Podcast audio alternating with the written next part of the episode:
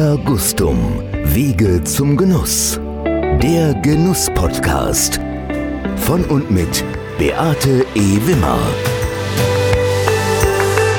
Ich begrüße ganz herzlich Bastian Jordan in meinem Mobil. Herzlich willkommen, Bastian Jordan. Ja, schön, dass du an mich gedacht hast. Sehr gerne, Bastian Jordan beschäftigt sich mit dem grünen Gold der Küche. Da werden wir sicher noch eine ganze Menge gleich vom Experten hören. Du bist für mich schon einer der Experten schlechthin, was Olivenöl betrifft. Natürlich habe ich in erster Linie dann auch an dich gedacht, weil mir das Gesamtpaket auch gut gefällt. Basti, ich weiß gar nicht, wie lange kennen wir uns jetzt? Fünf Jahre? Mindestens. Ja, ne, Minimum, genau. Vorher habe ich ein paar Fragen an dich. Ich bin ein Mensch, der gerne Menschen mag. Sehr gut. Das passt. Absolut. Wenn ich in deinen Kochtopf gucke, du bist ja auch garantiert ein ambitionierter Hobbykoch. Was sehe ich da? Was kochst du gerne? Eigentlich alles. Also ich bin kein, bin nicht festgelegt, aber dadurch, dass in meinem Koch, also mein Kochtopf auch der Kochtopf meiner Frau ist und die viel mehr kocht als ich, sieht man da sehr viel griechische Sachen, logischerweise. Ist sie Griechin? Sie ist Griechin, Frau? ist auch in Griechenland aufgewachsen, ah, okay. hat da studiert und ist auch da sozialisiert und alles und hat dementsprechend natürlich auch sehr viel der Küche noch. Wir kochen aber auch sehr international natürlich, mhm. aber man sieht eben sehr mediterrane Sachen, unheimlich viel Knoblauch zum Beispiel, ja. wo mir das immer ehrlich gesagt völlig egal ist, ob ich am nächsten Tag mit Leuten rede oder nicht. Also riechen tust du nicht nach Knoblauch? Nein, ich esse so viel Knoblauch, ich glaube, das, das da irgendwann, ja, ich glaube, das riecht dann auch gar nicht mehr so Neutralisiert sich der ja, Körper dann? Schon. Okay. Aber das ist immer Quatsch, wenn Leute immer sagen, hey, ich kann Knoblauch essen, das riecht ja morgen, das ist so ein Blödsinn. Ja. Also man kann alles immer essen. Das riecht ja auch gut, ja. wenn es guter Knoblauch ist und gutes Essen ist. Absolut. Meine Vorlieben außerhalb des Olivenhains. Außerhalb des Olivenhains. Die ganze Kulinarik, die es eigentlich so gibt, finde ich total spannend. Und ich mag aber eigentlich so alles in der Welt, was schön ist. Ich bin eigentlich gar nicht so festgelegt. Mhm. Bin ein sehr offener Mensch. Kann ich ja. eigentlich so am besten beantworten. Ja, das kann ich bestätigen.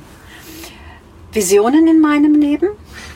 Da habe ich auch diverse, bin ich aber auch sehr einfach gestrickt. Ich möchte eigentlich nur gesund sein, fröhlich sein, mit meiner Familie zusammen und meinen Freunden und habe keine hochgesteckten Ziele, um ehrlich zu sein. Mhm. Was Visionen angeht, so ein paar kleine vielleicht. Zum Beispiel, dass ich gerne mal ein Olivenölprojekt in Syrien starten würde beziehungsweise cool. ein bestehendes weiterführen würde, was aktuell leider noch nicht so richtig ins Laufen kommt, weil es einfach zu schwierig ist. Ja. Da schon die ein oder anderen Kontakte.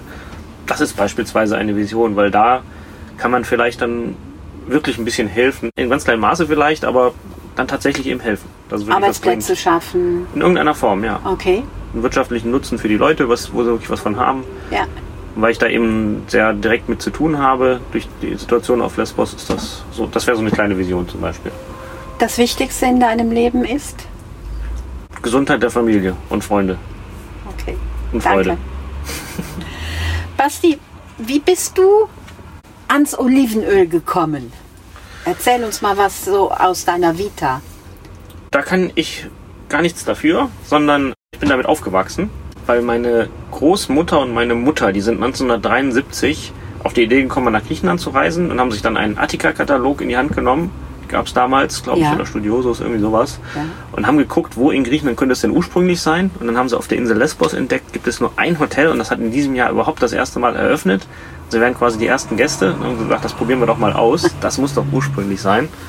Und das war auch so. Und so haben sie sich dann also die Geschichte könnte man ja sehr lange erzählen. Kurz erzählt ist, dass sie seitdem dann wirklich sich in diese Insel, in diesen Ort da verliebt haben, als erste Touristen, die wirklich da waren und immer wieder dahin gefahren sind. Unglaublich. Und dann Ende der 80er Jahre entschieden haben, wir möchten da gerne länger bleiben. Meine Großeltern und Eltern zusammen ein Grundstück gefunden haben, was sie gekauft haben, um dort ein Haus zu bauen, mitten im Nichts, mitten im, in den Olivenhainen, mit 100 Olivenbäumen drauf.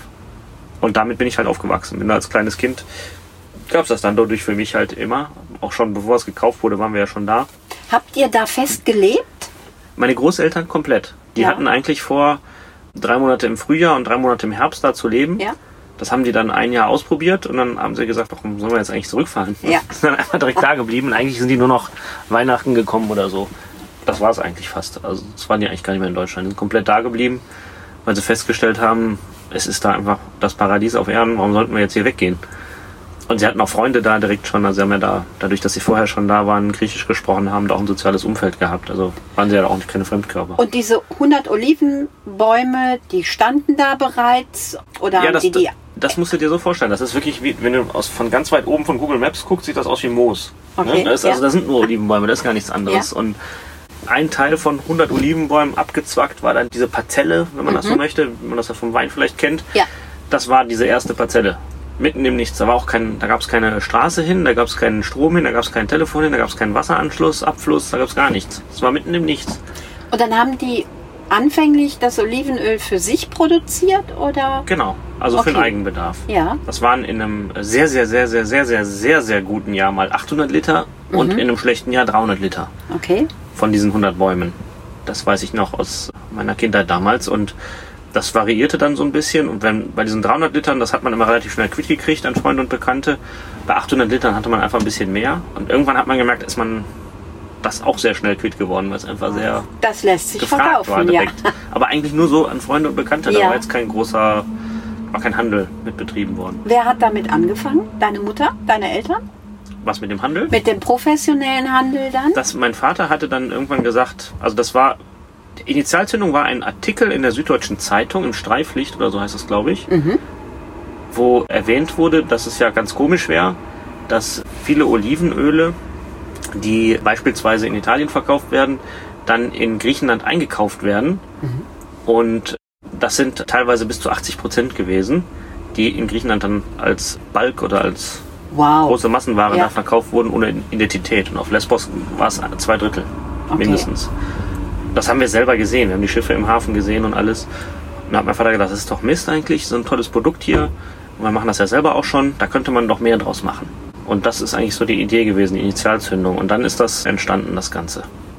Wie viele Bäume habt ihr heute? Äh, Jetzt haben wir selber 1000 Bäume, beernten knapp 50.000 Bäume ungefähr, müssten das jetzt Wow. sein. Also es sind 100 Kleinbauernfamilien, Ja. mit denen wir zusammenarbeiten. Also wie so eine Genossenschaft praktisch. Genau nur eine selbstgemachte, weil wir halt ganz besondere Bedingungen haben, Ja. unter denen das unserer Meinung nach nur funktionieren kann. Gibt auf der Insel 19.000 Kleinbauern, die Ja. sind auch teilweise schon genossenschaftlich organisiert.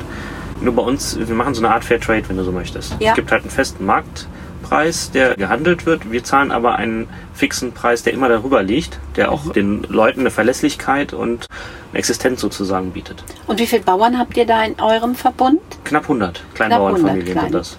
Und das ist wirklich der, der Schuster, der, der Rechtsanwalt, der Arzt, der Supermarkt. Die das im Nebenerwerb machen, die haben Jeder hat ein paar Bäumchen. ein paar Bäumchen Genau. und ihr kontrolliert die wahrscheinlich auch? Genau. Die Fairness ist ja auf beiden Seiten Ja. bedingt dann. Also wir bieten diese Fairness, wenn ihr das so macht, wie wir das besprochen haben, dann nehmen wir garantiert zu diesem Preis eure Produkte ab. Das heißt also, Sie müssen sich eigentlich nur daran halten, besonders akkurat und ordentlich zu arbeiten, zur richtigen Zeit zu ernten, die wir abgesprochen haben, sich dann an die abgestimmten Zeiten zu halten, damit auch nach der Ernte sofort die Oliven in die Ölmühle kommen können, weiterverarbeitet werden können und so weiter. Also ganz viele Sachen. Wo ist die Ölmühle?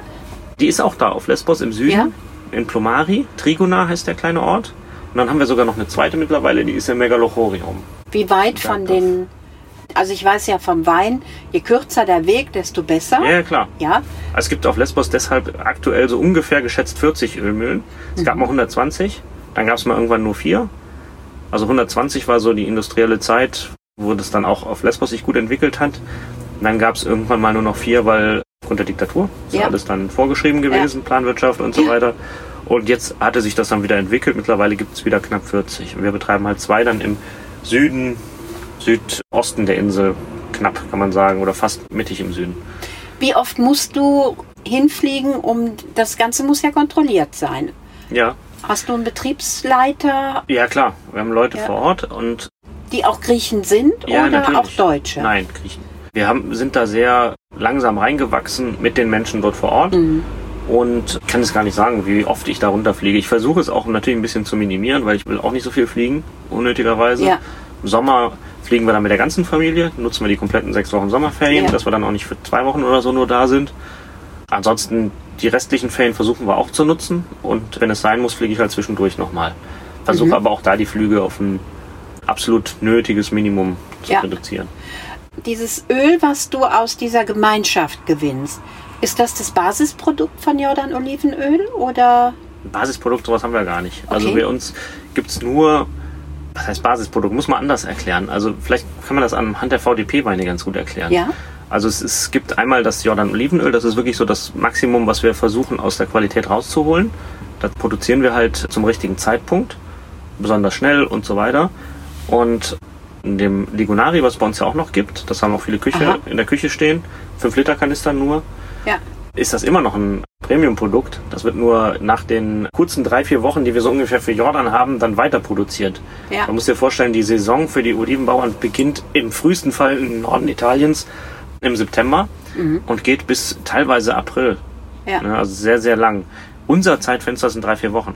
Das ist so der Wahnsinn. ideale Ich kenne das von Erntezeitpunkt. Kroatien auch, ja. Danach hat man noch mal so ein, zwei Monate, wo man eigentlich noch ein gutes Produkt machen kann. Das ist nicht so am Limit produziert wie bei uns Ja. aber immer noch sehr gut. Und da machen wir eben unser Ligonari Olivenöl. Das könnte man sich dann bei VDP wie so eine Gutsabfüllung vorstellen. Was Ja. ja immer noch ein Top-Produkt ist. Ja. Nur aber eben nicht mehr an diesem Limit produziert, wie jetzt diese Auslese. Oder ich Jordan dann jetzt mal. Mhm. Ja. Da kann man viel mehr eigentlich nicht rausholen. Dann wird es irgendwann unrealistisch. Ja. Was wir jetzt zum Beispiel noch gemacht haben, also wir haben einmal die Frühabfüllung. Das ist, wenn das Öl muss ja normalerweise reifen. So zwei, drei Monate. Und dann gab es ein paar Leute, die immer mal wissen wollten, wie das ganz frische Öl schmeckt. Da gibt es die Frühabfüllung, die kannst du bei uns an Jahren vorbestellen. Da habe ich irgendwann mal diesen Begriff Frühabfüllung für Olivenöl geprägt. Mittlerweile gibt es den ganz oft. Und dann kannst du bis November das bei uns vorbestellen, kriegst das dann ausgeliefert. In diesem Jahr haben wir was Neues gemacht. Da haben wir die Oliven einfach mal zu früh geerntet. Noch früher, als sie überhaupt reif wären. Eine grüne Lese gemacht. Genau, was würden wir eigentlich- im Wein jetzt sagen. Ganz herbes, unrealistisches, wildes Öl ergibt. Und das heißt dann Ja. auch extra wildes Olivenöl Bambazar. Aha. Auf die Idee gebracht hat mich der Thomas Imbusch. Ist auch ein Koch aus Hamburg. Ja. Weil er gefragt hatte, hast du nicht mal irgendwie so ein intensiveres Olivenöl? Er hat gesagt, ich habe ja nicht irgendein Olivenöl, ich habe ja nur unseres. Habe ich gesagt, weißt du was, ich wollte schon immer mal die Oliven ernten, wenn die noch nicht reif sind. Die wollte ich immer schon mal ausprobieren. Machen wir jetzt einfach mal. Und dann kriegst du dein intensives Olivenöl. Ja. Also kann man über die Ernte, über die Lesezeit, kann man auch den Geschmack des Öls Ja, beeinflussen. ja, kann man. Ja. aber es bleibt eigentlich immer noch das gleiche Öl. Also du kannst jetzt, sag ich mal, wenn du bei einem, bei einem Wein ist es ja auch so, wenn du einen Merlot jetzt halt früher erntest, dann hat er immer noch den Charakter des Merlots, nur Ja. ein bisschen anders. Wie so ein unreifer junger Typ halt. Ja. So er, ne, der irgendeinen Blödsinn macht. Und so, so fällt sich das Öl Klar. oder der Wein halt auch, so ungestüm irgendwie.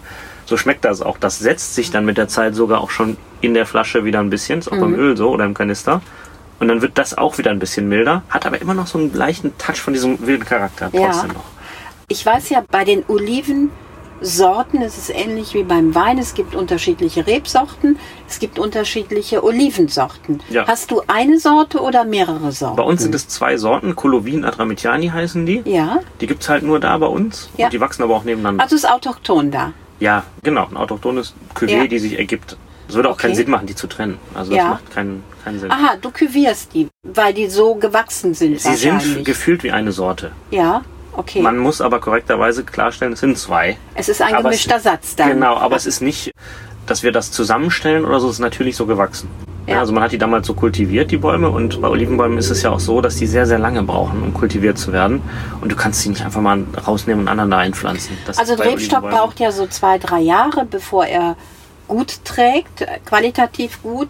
Wie lange braucht so ein Olivenbaum? Ein erfahrener Olivenbauer rechnet mit 25 Jahren, bis es wirklich Sinn macht. Wow. Und dann sind die ja eigentlich endlos haltbar, wenn man so möchte. Ne? Ein Olivenbaum ist ja unkaputtbar. Ja, Ist ja im Ursprung auch die gleiche Familie wie die Traube. ja, Nur bei der Rebe wäre es letztlich auch so. Man könnte die ja auch hochzüchten wie ein Baum, wenn man Ja. wollte. Also es gäbe so eine Art Traubenbaum. Der sieht dann genauso komisch aus wie der Olivenbaum. Und Ja. deswegen ist das auch so, dass der so merkwürdig aussieht. Ist eigentlich ein Busch. beschneidet ihr den? Ja klar, müssen wir Okay. auch. Also du musst die hochzüchten erstmal. Ja. Dass die, sonst würden die halt wie ein Busch am Boden wachsen. Das sieht man manchmal auch so wilde Büsche. Denkt man, das ist wie so Oliven. Ist es auch. Ja. Ist nur kann man die Olive nicht ernten. Da wird dann von den Tieren schon abgefressen und entwickelt sich auch gar nicht richtig, Mhm. weil die nach oben ziehen muss, die Energie. Und dann musst du die natürlich oben im, in der Krone auch immer wieder beschneiden. Hast du feste Mitarbeiter auf Lesbos? Ja, Wie viel? da haben wir drei feste Mitarbeiter, die wir selber haben. Und der Rest sind halt, ist dann diese Gruppe von 100 Familien. Dort, das sind aber keine festen Mitarbeiter, das sind ja, ist ja wie so eine Art Genossenschaft eben dann da. Das ist spannend. Toll. Wie viel Liter machst du mittlerweile im Ähm, Jahr? Du hast eben gesagt, um das nochmal zu erklären, Ja. du hast 1000 Bäume im Eigenanbau. Ja, Und den Rest hast du dann von dieser Gemeinschaft, von Genau. den 100 im Nebenerwerb Tätigen. Unterscheidest du das? Nee, das kann man eigentlich auch gar nicht unterscheiden. Also, was heißt unterscheiden? Ob ich jetzt die Olive da vom Von der pflücke Qualität oder, oder der Nachbar das sagst du, macht. das ist jetzt ein Original-Jordan und das ist Nein, jetzt das, ein... ganz ehrlich, wir sind authentisch. Das wäre Bullshit. Entschuldigung, wenn ich das so sage. Mhm. Bitte aber das, das, das- das wäre so, so Marketing, Verkaufsscheiß oder Ja, sowas. okay. Bei uns ist das echt, was wir sagen. Das ist so. Das kann ich dir auch, da kann ich mitnehmen und dir das auch zeigen, wie das so aussieht und sowas. Da ist nichts mit, das ist jetzt der Original, ja, da ist dann irgendwie Kult oder so. Ja. Da, ich bin auch kein Esoteriker oder sowas. Ich bin da sehr auf die Sache fixiert. Ich glaube schon an viele Dinge, besondere Dinge, aber nicht an etwas, was man dann nachher nur durch Glauben oder so vermuten kann. Ja. Das kann man schon sehen. Das Okay. ist schon, schon authentisch, was wir da machen. Und ob jetzt der Nachbar die Olive pflückt oder ich, da ist wirklich kein Unterschied. Es sei denn, er würde sein Grundstück anders pflegen, aber das, da arbeiten wir ja zusammen. Und wenn er das nicht tun würde, würden wir auch nicht zusammenarbeiten. Also von daher, das ist schon gewährleistet. Mhm. Klar. Und da bin ich nicht der Typ, der jetzt sagt, ey, hier ist ein Original Jordan und weil ich den angefasst Genau. habe, kostet er jetzt mehr oder sowas. da bin ich auch nicht der Typ für. Von sowas halte ich nichts. Übrigens, die Jordan-Olivenöle erkennt man immer an dem großen J. Ja, Ja, also das ist so ein Markenzeichen, das hast du wirklich zur Marke aufgebaut. Du bist dann in die Fußstapfen deiner Eltern getreten.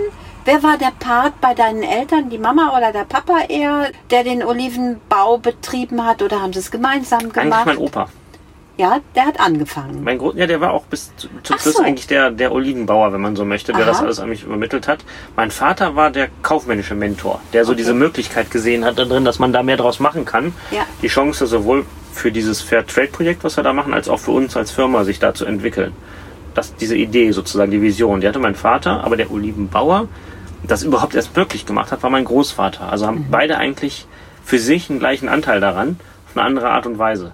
Und du hast beides, so wie ich dich jetzt kenne, du hast ja beides in, in dir vereint. Du bist einmal der extreme Kaufmann, aber du bist eben auch der Olivenbauer. Ja, ich Ne? habe ja von beiden das quasi gelernt. Super. Bei meinem Großvater gibt es eine Besonderheit, die muss man dazu sagen. Der ist gar nicht so viel älter als mein Vater und auch nicht gar nicht so viel älter als meine Mutter.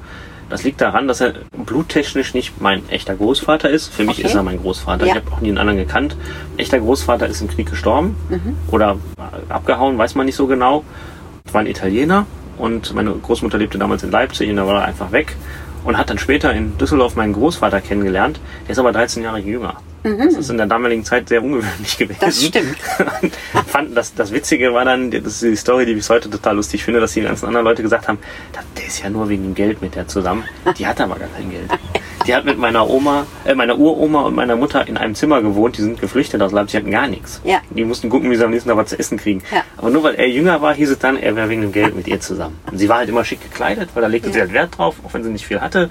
Und dann wirkte das in Düsseldorf halt so, ne? Er hatte jetzt auch nicht viel, er war, kam aus Bayern und hat dann als Friseurmeister kam dann nach Düsseldorf. Mhm. Und die haben dann beide im Brennbacher Hof gearbeitet und haben sich da kennengelernt. Ja, cool. Tolle Geschichte, wirklich. Also insofern ist das ganz witzig, weil dadurch habe ich dann, weil wir sind jetzt darauf gekommen, weil du gefragt hast, wo, woher habe ich das gelernt, genau. habe ich das eigentlich von beiden gelernt und dadurch, dass mein Großvater nicht so viel älter war, war das auch schon fast irgendwie wiederum War die väterlich. Übergaberecht. Ja, Klar. und der ist also genauso daran beteiligt wie mein Vater, nur auf andere Weise. Toll. Tolles Erbe, was du da bekommen Ja, hast. find ich weiß ich auch sehr zu schätzen das das und, und zu merke würdigen, dass ich sowas das da weiß ich, ja. das ist ja auch irgendwo privilegiert, sowas Ja. einfach nehmen zu dürfen oder aufnehmen zu dürfen. Ich musste mir das ja, das ja nicht erarbeiten, das war ja da. Was Aber ich dann später daraus gemacht habe, okay, aber Eben. dass man so eine Möglichkeit bekommt, ist ja schon toll. Wenn es einem später gefällt. Man gefällt Ja. nicht jedem, ne? Ja. Auch nicht jeder Bock drauf. Hast du Geschwister? Nee. Okay. Wenn ich so einen Profi hier an meiner Seite habe in Sachen Olivenöl, dann ist natürlich die ganz große Frage, wie geht man mit Olivenöl um? Ich weiß also, dieser Mythos, darf erhitzt werden, darf nicht erhitzt werden, wird bitter, wird nicht bitter. Oftmals ist es unter den ambitionierten Hobbyköchen, gerade so auf Facebook, immer wieder der Streit. Da kommt immer irgendjemand um die Ecke und sagt, ah, darf's nicht machen und eigentlich viel zu schade und wird bitter und was weiß ich. Erklär uns das mal bitte. Also, ich glaube, es gibt bei verschiedenen Sachen unterschiedliche Philosophien und bei manchen gibt es immer nur eine Wahrheit. Das kommt immer so oft darauf an, was es geht. Ne? Also, wenn du jetzt Braten ansprichst, gibt es eine Wahrheit, die ist, dass der Rauchpunkt bestimmt, bis wohin man das vernünftig erhitzen kann. Der Rauchpunkt, den kann jeder in der Küche selber feststellen, indem er einfach das Öl ohne etwas anderes alleine in die Pfanne gibt, die Pfanne heiß werden lässt und dann ein Thermometer muss man dann halt haben, entweder Infrarot oder so ein, so ein Fühler vom Steak oder sowas, den man dann am Zeitpunkt, wenn es gerade anfängt zu rauchen, reinhält und dann sieht man halt, wo der Rauchpunkt ist, welche Temperatur. Das ist das einfachste Messverfahren. Der liegt bei einem guten Olivenöl um die 200 Grad, 190 bis 210 irgendwo da. Ja. Das ist sehr hoch und äh, beweist, man kann wunderbar damit braten. Dann kommen welche um die Ecke und sagen, da gehen doch die ganzen Vitamine kaputt. Ja, natürlich gehen die kaputt. Na und? Deswegen kann man ja trotzdem damit braten. Vitamine gehen immer kaputt. Überall kaputt, wenn ich etwas erhitze. Vitamine sind so, sofort tot, wenn ich die Ja. erhitze. Das ist also völlig überhaupt kein Argument, nicht damit zu braten. Nicht damit zu braten wäre, wenn es gesundheitsschädlich wäre. Und das ist es nicht. Genau, das ist ja auch so ein Mythos. Also wenn das dann erhitzt ist und dann Mhm. auch noch so hoch erhitzt ist, ist es auch noch gesundheitsschädlich. Das ist halt Quatsch. Also Okay. selbst wenn es dann raucht, wird es nicht direkt gesundheitsschädlich Schmeckt in dem nur Sinne. nicht mehr richtig. Genau, schmeckt nur nicht mehr. Äh, gesundheitsschädlich würde es dann werden, wenn ich es in einem Metallgefäß erhitze. Dann noch nicht, sondern wenn ich es dann wieder erhitze, weil Mhm. es dann quasi aufgebrochen ist und dann diese sogenannten Diglyceride im Öl Ja. würden beim zweiten Erhitze mit dem Metall reagieren. Ja. Das könnte gesundheitsschädlich sein. Ja, In einer Form, wo ich dann aber literweise das konsumieren müsste, dass mir wirklich was passiert. Also das ist eigentlich völlig ungefährlich. Selbst in diesem komischen Szenario, was niemals passiert, wäre es eigentlich nicht gefährlich. Also Wie verwendest du am liebsten das Olivenöl? für alles eigentlich. Okay. Aber ich esse auch gerne Butter Ja. oder andere Sachen. Also kann man selbst beim Backen, Dessert, beim Braten, in Salaten, bei Dressings, was weiß ich. Letztens wieder so ein Dressing gehabt. Das war mit Rapsöl. Und dann haben wir, das war mit so einem Cassis-Likör von einem Kai Wiedner heißt der. Ein Kumpel hat mir das gegeben und gesagt, hier probier mal. Und dann hat er mir das nochmal mit unserem Olivenöl gegeben. Das war Tag, wie Tag und Nacht. Ne? Also so viel leckerer dann nachher auf einmal gewesen. Also man kann mit so, so einem Produkt ganz viel rausholen aus ganz vielen Sachen, finde ich. Was ist dein Lieblingsgericht? Was isst du gerne? Boah, das Du hast gesagt griechische, griechische Küche. gibt es viel. Aber eigentlich esse ich alles gerne. Ist die griechische Küche im Inland anders als das, was wir hier beim Griechen Ja. finden? Ja, natürlich. Weil ich gehe hier nicht zum Griechen, sage ich dir ganz Ja, das offen. liegt aber nur darum, weil, weil du den dann damit äh, dem Gyros-Teller und der Grillpot Thessaloniki Genau. so verbindest. Das ist aber gar nicht der Grieche. Und es gibt mittlerweile hier auch bessere Griechen. Mhm. Also, die richtig gut kochen und auch griechisch authentisch kochen. Also, das, das gibt's selten, muss man ein bisschen gucken. Aber die authentische griechische Küche ist toll. Da Okay. wird unheimlich viel gekocht. Das fängt bei so einfachen Sachen an wie ein Oktopus in Rotweinsoße mit Zimt oder okay. ein, äh, Also mediterran auch. ja, aber sensationell lecker. Ein, Ja. Ganz einfach. Meistens Ja. immer nur so ganz wenige Komponenten. Blumenkohl mit Olivenöl und Zitrone verkocht. Wow. Total lecker. Aber ist so ganz absurd. Würde man gar nicht mit griechischer Küche irgendwie verbinden. Nee. Oder, weiß ich nicht, ein lang gereifter Käse zwölf Monate lang, der im Mund schon alles auseinanderzieht oder so. Oder ein ganz einfaches Gericht, was man in Israel zum Beispiel als Chakchuka kennt. Das ist dieses Tomate mit Ei und sowas. Ja. Gibt's in Griechenland auch schon immer. Mhm. Das ist ganz normales Gericht halt, ne, was man so halt in den bäuerlichen Gegenden macht, weil es halt da ist, ne? Tomate, Ei, Olivenöl rein, fertig. Solche Sachen. Also das ist so, so viel anders, die Küche dort, als sie hier in den Imbissen oder so angeboten wird. Das hat überhaupt nichts mit der griechischen Küche zu tun. Basti, du bist ein sehr sozialer Mensch. Du bist sehr engagiert in sozialen Projekten. Also einmal weiß ich, dieses Hand in Hand hat ja mit Flüchtlingen und Kochen zu tun. Kochbuch, ja. Dieses Kochbuch, genau. Aber ich weiß auch, dass du auf Lesbos dich sehr engagierst. Wir hatten gerade im letzten Jahr eine ziemliche Katastrophe dort, ne? eine Wetterkatastrophe und du Eigentlich hast seit fünf Jahren, kannst du das so sagen. Okay, also extrem. die Wetterextreme machen auch da nicht halt. Erzähl uns mal was davon. Also ich habe 2012 angefangen, mich damit auseinanderzusetzen, weil ich das schon wahrgenommen habe, dass da sehr viele Menschen auf der Insel ankommen, die irgendwie nicht wissen, wohin.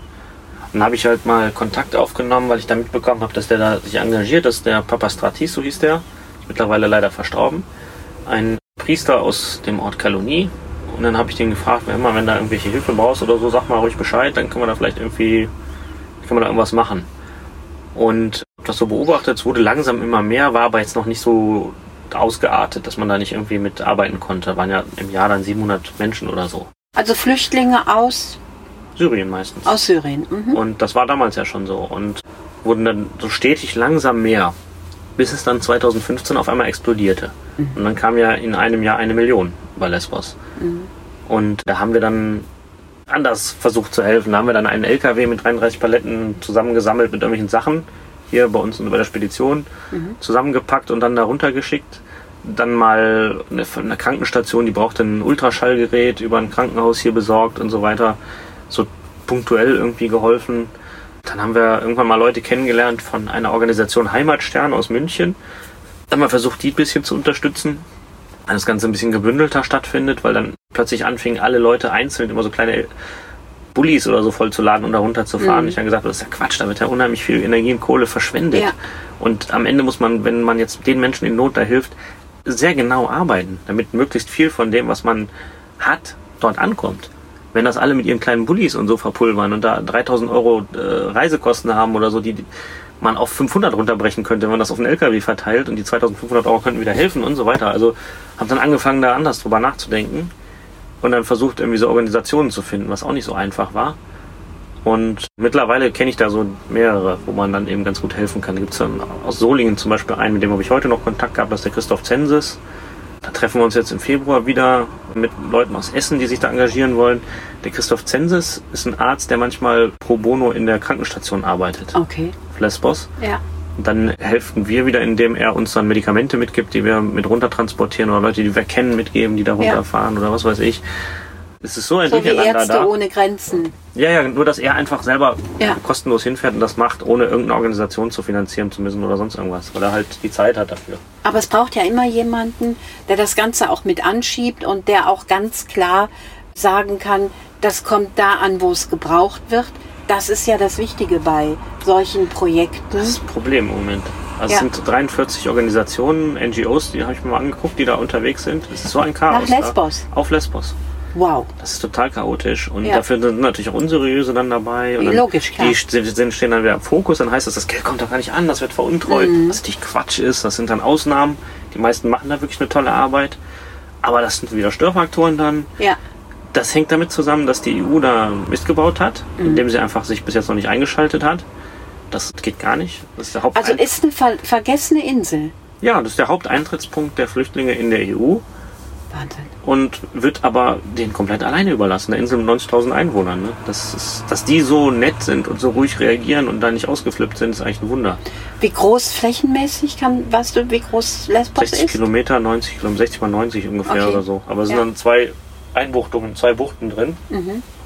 Die können also von beiden Seiten kommen. Nee, die kommen nur von einer Seite. Also Okay. die eine Seite ist zugewandt der Türkei und da kommen, Aha, kommen die okay. Mhm. Menschen dann an. Die andere Seite würde keinen Sinn machen, dann müssen sie einmal um die Insel rum. Ja.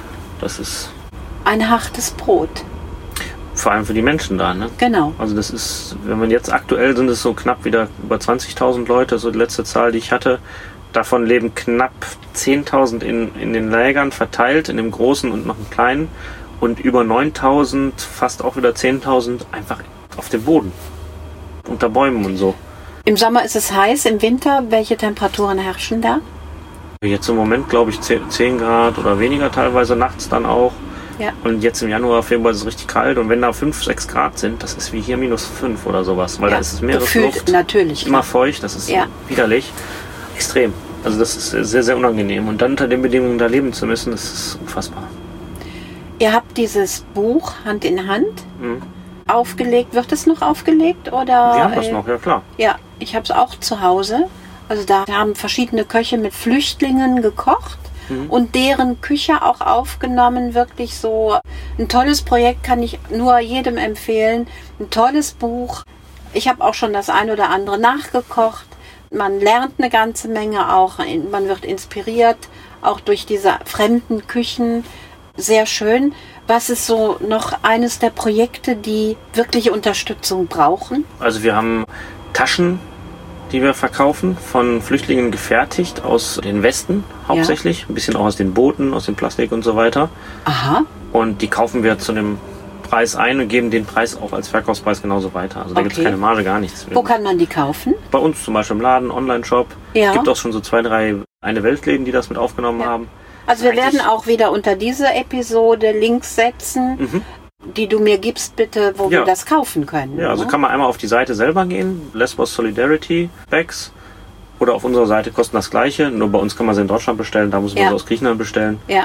Und 100% geht das an die. Also wir nehmen da gar nichts runter. Keine Kosten, kein gar nichts. Also man Ja. geben wir eins zu eins so weiter. Also das Geld wird dann, kommt dann irgendwo an und wird dann weitergegeben. Ja, also ich sag mal, der Rucksack kostet 40 Euro, die zahlt man an uns und die kriegen auch 40 Euro. Mhm. Ohne irgendwie Umrechnung und sowas.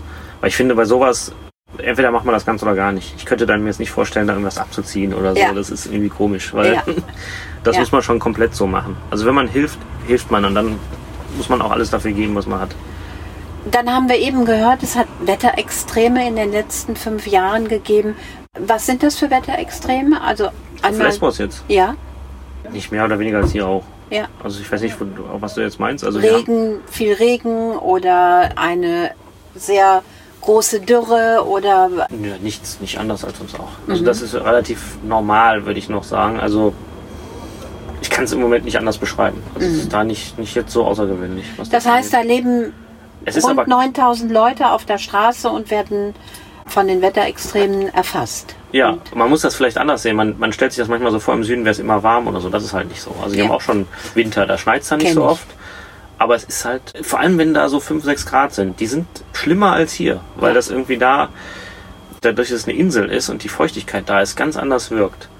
also Leute, erkundigt euch bitte nach diesen Projekten und da wird echt noch gebraucht. Und das Schöne ist ja auch, ihr wollt ja keine Spenden haben, sondern Nee. ihr bietet ja was dagegen. Ob das ein Kochbuch ist, ob das dieser Rucksack ist oder, oder, oder. Man kann aber auch direkt spenden, wenn man will. Da Ja. gibt es dann zum Beispiel Movement on the Ground. Okay. Das ist eine Organisation, die organisieren quasi die Leute, die außerhalb des Camps leben, also quasi zelten Mhm. und nichts haben. Ja.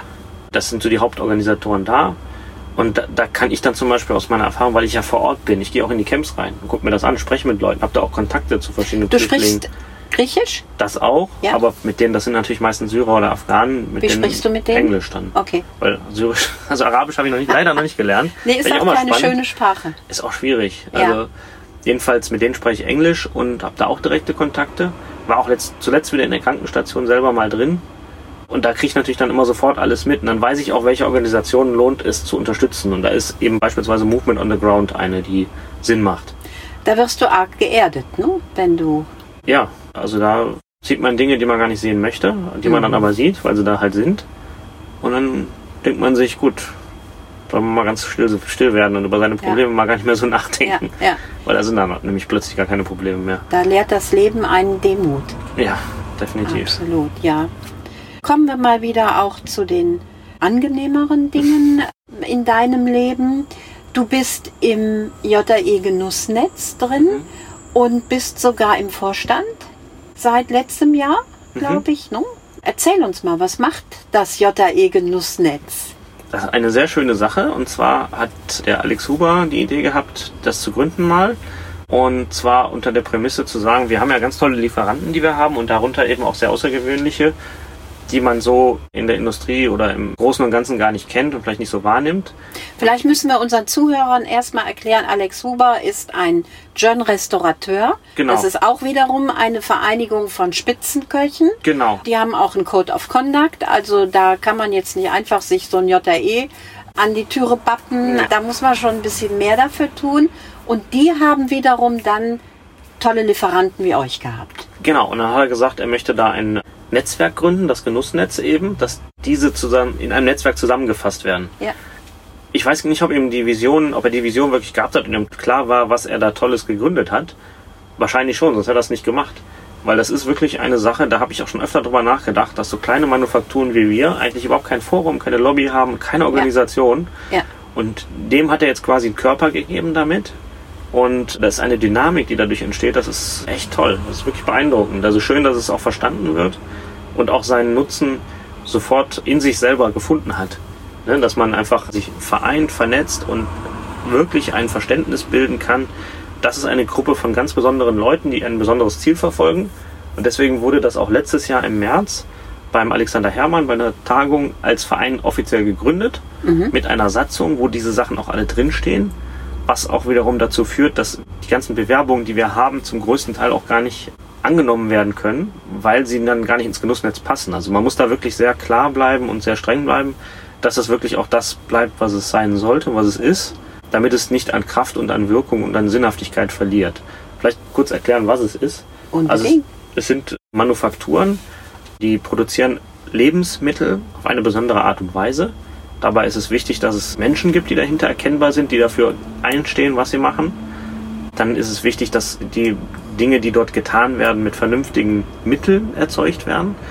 Dass die Zutaten alle sehr sauber sind, dass da kein Mist verarbeitet wird. Und natürlich auch Tierwohl ist für uns gar kein Thema, das ist eine Verständlichkeit. Mhm. Dass das alles mit rechten Dingen zugeht und anständig gemacht wird und ordentlich gemacht wird. Dass man wirklich vom Anfang bis zum Ende 100% transparent nachvollziehen kann, was man da für Produkte hat, wo die herkommen, was das für welche sind. Das stellt uns vor sehr hohe Herausforderungen, das alles gewährleisten zu können. Das ist nämlich gar nicht so einfach. Mhm. Und ja, das ist so ein bisschen der Hintergrund, was dieses Netz dann ausmacht. Und untereinander als so kleine Manufakturen hat man oft nicht die Möglichkeit, sich nach außen darzustellen, die Wege zu finden, sein Produkt zu vertreiben. Was ist man überhaupt selber, das nach außen zu kommunizieren und so weiter. Und als dieses Netz kann man diese Gelegenheit jetzt wahrnehmen. Ich kann mir auch gut vorstellen, dass man in einem solchen Netz, wie du das sagst, auch selber nochmal für sich dazulernt. Total. Das ist ein, äh, neben dem, was ich jetzt eben beschrieben habe, da kommen dann die ganzen anderen Sachen dazu, die vielleicht sogar das Wichtigste sind, dass man sich gegenseitig in jeder Hinsicht unterstützt. Auch eben, wie du schon sagst, lernen von dem anderen, wie machst denn du das? Sei das jetzt im landwirtschaftlichen Bereich, wie baue ich das an? Wie gehe ich mit dem Herausforderungen um? Oder im äh, kaufmännischen Bereich, wie regelst du denn das? Oder personaltechnischen Bereich und, und, und. Dass man da jetzt auf einmal Ansprechpartner auf Augenhöhe hat, dem man vertrauen kann und dem man Fragen stellen kann, die einem helfen können. Das passiert aktiv schon bei uns. Beispiel hatte eine Manufaktur ein Problem der Flaschenabfüllung. Mhm. Und hat dann zu der anderen Manufaktur, die Saft herstellt, einen Kontakt hergestellt, der das ja im größeren Stil macht, der etwas größer ist. Auch kein Riesenladen, aber eben schon zwei Schritte weiter war als der mhm. kleine. Und hat der eine dem anderen dann helfen können. Toll. Ne, das ist dann ein Beispiel jetzt mal, ja. wo wir das zum Beispiel äh, sagen können. Passiert im Kleinen die ganze Zeit untereinander. Also ich selber kann auch sagen, dass ich das Genussnetz bevorzuge, weil ich auch den Kontakt zu euch bekommen habe und auch den Kontakt durch diese fantastische Messe, die ihr letztes Jahr gemacht habt. Zum ersten Mal, ne? Am Rande der Internorga. Ihr macht es dieses Jahr auch wieder. Ja. Und seid aber auch dieses Jahr in Stuttgart. Auf der Intergastra und der Internorga, genau. Was passiert da? Was macht ihr da? Das gleiche wie auf Internorga. Also wird auch gekocht so ein bisschen, ja, da wird was ganz genau das gleiche Konzept, abgetrennt in einem eigenen Bereich, mhm. wo man auch nur als geladener Gast dann reinkommen kann. Okay. Hat ganz einfach den Hintergrund, wir kleine Manufakturen wären auf so großen Messen einfach total verloren. Mhm. Man steht dann da, muss sich dann zwischen neben so Industrieunternehmen und allem Möglichen dann beweisen und vergleichen und was auch immer. Aber es funktioniert gar nicht, weil wir mhm. ganz andere Unternehmen sind. Mhm. Und da braucht man einen eigenen Bereich, wo dann auch die Leute gezielt hinkommen, die sich dafür interessieren. Weil von 100 Leuten interessieren sich ja 90 Leute gar nicht dafür. Ja. Weil die wollen irgendeine große Menge billig einkaufen. Das kriegen die bei uns ja gar nicht. Die kriegen bei uns auch einen fairen Preis, aber eben kein Massenprodukt, was sie beliebig skalieren können oder ja. sowas. Ja. Und das sind, ist der Großteil der Besucher ja das, auf der Suche nach aus einer Messe. Nun sind Intergastra und, und Internorga sind ja Fachpublikumsmessen. Das heißt also, bei euch kommen auf diese Messen können dann auch wirklich nur Fachbesucher kommen. Ja, ja, klar, weil man muss das auch so sich mal überlegen, wir können ja als kleine Manufakturen die, den Invest, den wir da machen, um sich da hinzustellen, ist ja viel höher, als wenn jemand anders ein kleines Budget abzwackt oder so. Für jede Manufaktur, für die eine mehr, für die andere weniger, ein sehr großes Invest. Und wenn man dann da steht, muss sich das auch irgendwie rentieren, sonst kann man sich das gar nicht erlauben. Ja. Und wenn dann natürlich ganz viele Leute reinkommen, mit denen man sich nett unterhält vielleicht den ganzen Tag, aber die eigentlich das Geschäft nicht nach vorne bringen, dann ist das ist diese ganze Veranstaltung eigentlich Quatsch. Ja. Dann kann man sich das wirklich nicht erlauben. Deswegen muss man da ein bisschen gucken, dass wirklich nur Leute reinkommen, die in irgendeiner Form in irgendeinem Zusammenhang da auch reinpassen, das wertschätzen können und verstehen, was sie dann da auch sehen und erleben können. Weil es ist einfach auch eine Ordermesse und ihr ja, wollt eure Produkte. das, das, würde ich nicht sagen. Nee. Aha, okay. Ordermesse würde ich auf gar keinen Fall sagen. Also ja. ich für meinen Teil stelle immer wieder fest, ich habe jetzt nicht so viele Bestellungen auf der Messe bei uns am Stand, das eigentlich nicht. Mhm. Aber unheimlich viele Kontakte, aus denen sich dann tatsächlich ein Geschäft ergibt. Okay. Das, das schon. Also das habe ich für mich mittlerweile auch gelernt. Das sind, das sind wir nicht, dass einer bei uns hinkommt und sagt, boah, jetzt habe ich endlich das billige Olivenöl gefunden, wo ich wieder was einsparen kann, dann bestelle ich direkt so und so viel von. Ja. Das gibt's ja bei uns nicht. Mhm. Sondern das lernt jemand kennen, muss dann erstmal drüber nachdenken, was ist das überhaupt? Und unser Käse zum Beispiel, den Zusammenhang verstehen zu unserem Olivenöl, ja. dass die Tiere ja da in den Olivenhainen weiden und sowas alles. Wenn das so verinnerlicht ist, kommen die später und rufen nochmal an und sagen, das fand ich total spannend, da würde ich gerne mal was mitmachen. Also das heißt, in euren Olivenhainen grasen auch Tiere. Welche sind das? Schafe und Ziegen. Also Okay. es gibt 300.000 Schafe und 150.000 Ziegen auf der Insel. Ja. Und die weiden da in den Olivenhain sorgen zum einen für die Reinigung der Grundstücke, weil sie den Gute Zeug Symbiose, fressen, was da jawohl. ist, und auch für den Dung wieder. Also es ist wirklich Aha. Kreislauf. Und Sehr gut. die geben eine ganz tolle Milch, die leben auch wirklich frei, Mhm. kommen einmal am Tag, lassen sich melken, sind meistens so Stallgrößen um die 200 Tiere, mal auch weniger. Ja. Und werden dann fast ausschließlich von Hand gemolken. Aber nicht von euch, sondern von den Nein, von, von Käsereien. wieder Kleinbauern. ja. Das Ach sind ja. so ungefähr wieder. 700 Kleinbauer auf der Insel, die Ja. die Tiere dann unter sich verteilen im Kleinen. Und da gibt es noch ein paar im nördlichen Teil der Insel, die haben da wiederum mit uns nichts zu tun. Und die melken dann eben einmal, meistens sogar von Hand eben die Tiere am Tag. Die sie nicht von Hand melken, ist auch keine vollautomatische, das sind so Dinger, die so unten dran, das ist eine ganz kleine Gruppe oder so, die haben, Ja. wo die dann reingehen, da kommen unten solche Teile dran, so eine Semi-Automatik. Aber der Großteil, ich würde sagen über 90 Prozent macht das tatsächlich sogar von Hand. Wow. Und die geben grundsätzlich dann auch nur 1,5 Liter im Schnitt Milch. Industrieschafe geben schon mal 6 bis 8 Liter Milch. Wahnsinn. Das heißt, das ist eine ganz andere Milch, die auch da Ja, rauskommt. natürlich, dann, ne? klar. Das ist ganz toll. Und das ist dann eben im Zusammenhang mit unserem Öl. Super, was für ein Kreislauf. Also Mhm. ich kann es mir gut vorstellen und ich habe ja auch schon mit dir vereinbart, dass ich dieses Jahr mit meinem Tourneemobil dann äh, mal nach Lesbos fahre. Mhm. Ich bin sehr gespannt. Gibt allerdings, das musst du auch wissen, glaube ich, glaub, keinen richtigen Campingplatz auf Lesbos, aber du kannst dich ja auch irgendwo einstecken, glaube ich. Ich ne? kann überall, ich Ja. kann überall stehen. Ich brauche auch eigentlich hier mit gar keinen äh, Strom. Gut. Ich bin ziemlich Aber vielleicht eine autark. Klimaanlage. Dann Ja, für die Dachklimaanlage ist es natürlich notwendig, aber was jetzt, ich sag mal, die sonstige Versorgung äh, betrifft, bin ich da ziemlich autark. Das war mir auch sehr wichtig, Das als ich Klima das auch nicht viel. Das ist Mobil gekauft habe, genau. Ja, wenn ich mich fürs Genussnetz interessiere, wir werden auch wieder den Link unter die Episode stellen. Habt ihr einen Katalog oder Klar, wir haben so eine Broschüre, die Okay. wird jedes Jahr einmal versucht geupdatet zu werden. Das ist nicht immer so leicht, weil wir natürlich auch kein Team haben oder keine Organisation oder sowas. Das ist ja wirklich auch alles ehrenamtlich. Da geht immer sehr viel Zeit dann bei uns auch Arbeit drauf flöten, überhaupt Ja. das Ganze zu organisieren und zu machen und zu tun. Und da gibt's dann jedes Jahr auch eine Broschüre. Und da sind dann alle. und die wird versendet. Ich kann irgendwo anrufen und sagen, könnt ihr die mir mal schicken Nö, oder so? anrufen nicht. Dann, online gibt's ja auch. Im, im, online Ja. auf der Webseite kann man sich auch alles angucken. okay. Die liegt aus bei verschiedenen äh, Gelegenheiten. Ja. Man kann die jetzt auch, also wenn man uns jetzt anruft, könnte ich eine schicken. Wir haben welche da, wenn Mhm. jede Manufaktur das kann. Ich habe auch ein paar da. Die meisten wahrscheinlich schon, ja. Immer. Ich persönlich bin ja eher so, also wenn es geht, besser online, da muss kein Papier gedruckt werden und so. Mhm. Aber heutzutage braucht man das doch noch so ein bisschen. Wo kann ich das Jordan-Olivenöl kaufen? Fachhandel in der Nähe. Okay. In, irgendwie in der Regel. Ja. Wahrscheinlich in, in der einen Region mehr, in der anderen weniger. Ja. Wobei ihr ja auch im Lebensmitteleinzelhandel seid, Ja, also bei Rewe und Edeka. Ja, nicht generell, also sehr unterschiedlich. Ein gutes Beispiel ist hier in Düsseldorf, da gab es mal den Delikatessen Münstermann. Mhm. Der hat dann irgendwann seinen Laden geschlossen, weil die letzte Generation das nicht weitermachen wollte. Dann gab es halt den Edeka Zurheide zum Beispiel. Genau. Der hat ja quasi das Geschäft, wenn man so will, dann übernommen. Und dann gibt's das jetzt zum Beispiel da. Ja. Gütersloh, bei Schenke Delikatessen ist auch ein Edeka und so weiter. Sind schon sehr ausgewählt. Das Ausgesuchte. Gibt es nicht generell jetzt überall. Okay. Wen belieferst du? Die Top-Gastronomie, das weiß ich. Genau. für Top Alex Wolf hat äh, eine extra Edition sogar für Ja, Burgstubenresidenz. also die Gastronomie, den, den Facheinzelhandel und Privatkunden natürlich auch im Ja. Online-Shop und alles. Ja. Weil das Hauptgeschäft, denke ich mal, ist so schon der Handel und die Gastronomie, das muss Mhm. man schon sagen. Ganz herzlichen Dank. Wir haben, glaube ich, heute viel über Oliven gehört, gelernt, Olivenöl gelernt. Ja, und jetzt gehe ich einfach mal mit dir in den wunderbaren Genussshop hier in Solingen und kauf mal für heute Abend ein bisschen was ein. Danke, Bastian Jordan. Bis zum Ja, nächsten danke für Mal. dieses schöne Gespräch.